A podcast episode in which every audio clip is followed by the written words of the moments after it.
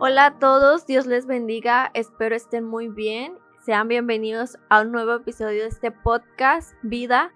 Mi nombre es Brisa, es un gusto estar de nuevo acá con ustedes en un episodio más. Al episodio de hoy les voy a hablar un poco sobre el servicio a Dios. Para ello les quiero leer la palabra en Hebreos 6 del 9 al 12 y dice así. En cuanto a ustedes, queridos hermanos, aunque nos expresamos así, estamos seguros de que les espera lo mejor, es decir, lo que atañe a la salvación, porque Dios no es injusto como para olvidarse de las obras y del amor que para su gloria ustedes han mostrado sirviendo a los santos, como lo siguen haciendo. Deseamos, sin embargo, que cada uno de ustedes siga mostrando ese mismo empeño hasta la realización final y completa de su esperanza no sean perezosos, más bien imiten a quienes por su fe y paciencia heredan sus promesas. Y es que podemos olvidar la infinidad de cosas de las que Dios nos ha librado o el sinnúmero de respuestas que nos ha dado a preguntas, eh, a oraciones contestadas. Eso nosotros lo olvidamos, pero Dios no se olvida de lo que hacemos para Él en esta tierra para su obra, o sea, lo que trabajamos para Dios en esta tierra, no solo se quede en esta tierra. El propósito que Dios te da a ti en esta tierra no es solamente un propósito terrenal o pasajero, sino que es un propósito eterno que Él ha puesto en ti.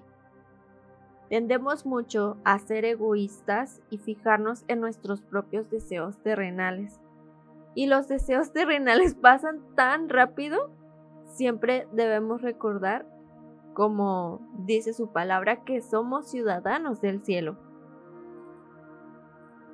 Cuando nos vayamos con Dios, vamos a seguir trabajando en ese propósito que Él ha puesto en nosotros. Vamos a seguir trabajando esos dones y esos talentos que Él nos ha dado. Todo es temporal, pero tú y yo vivimos para lo eterno de donde anhelamos recibir al Salvador. Entonces, te animo, hay que animarnos unos a otros a ser intencionales, sembrando para la cosecha que va más allá de esta vida, que va más allá de este mundo.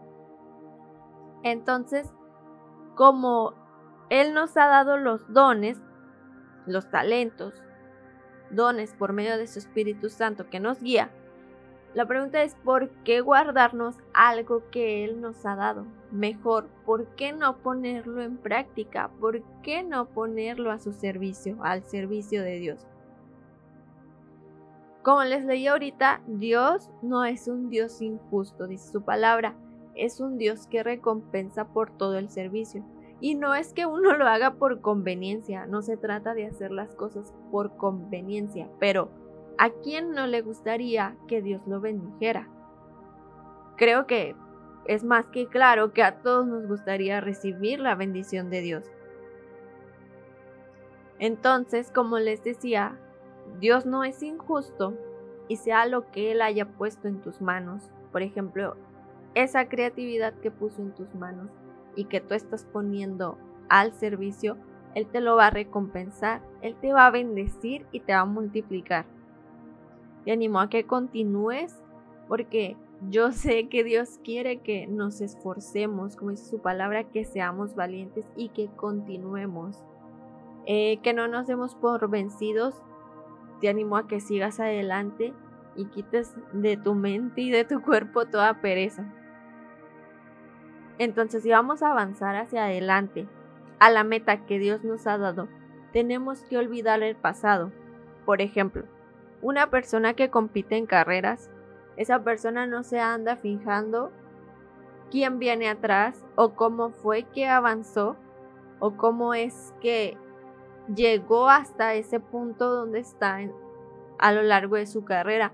No, sino que tiene la mirada fija en la meta, fijar la mirada en lo que Dios tiene para nuestras vidas. Y no se trata de que yo voy a llegar primero, porque con Dios no es de quién llega primero, sino quién termina la carrera. Entonces, enfocados en lo que Dios quiere hacer en nuestras vidas para ser de bendición aquí reconociendo que estamos sembrando para el reino y ese fruto seguirá dando el día de mañana. Por ejemplo, cuando nosotros trabajamos, cuando laboramos para una empresa, pasa que si uno no trabaja bien, si uno no se empeña bien y uno no le echa ganas, pues nos dicen adiós, ¿no? Bye bye, nos despiden, ¿verdad? Eh, le hacen firmar una renuncia, no lo sé. Pero con Dios es diferente porque con Dios las cosas que hacemos, las cosas que tú pones al servicio, tu creatividad, tu tiempo, el empeño, la dedicación que pones para Él, no es por dinero, sino que es de corazón.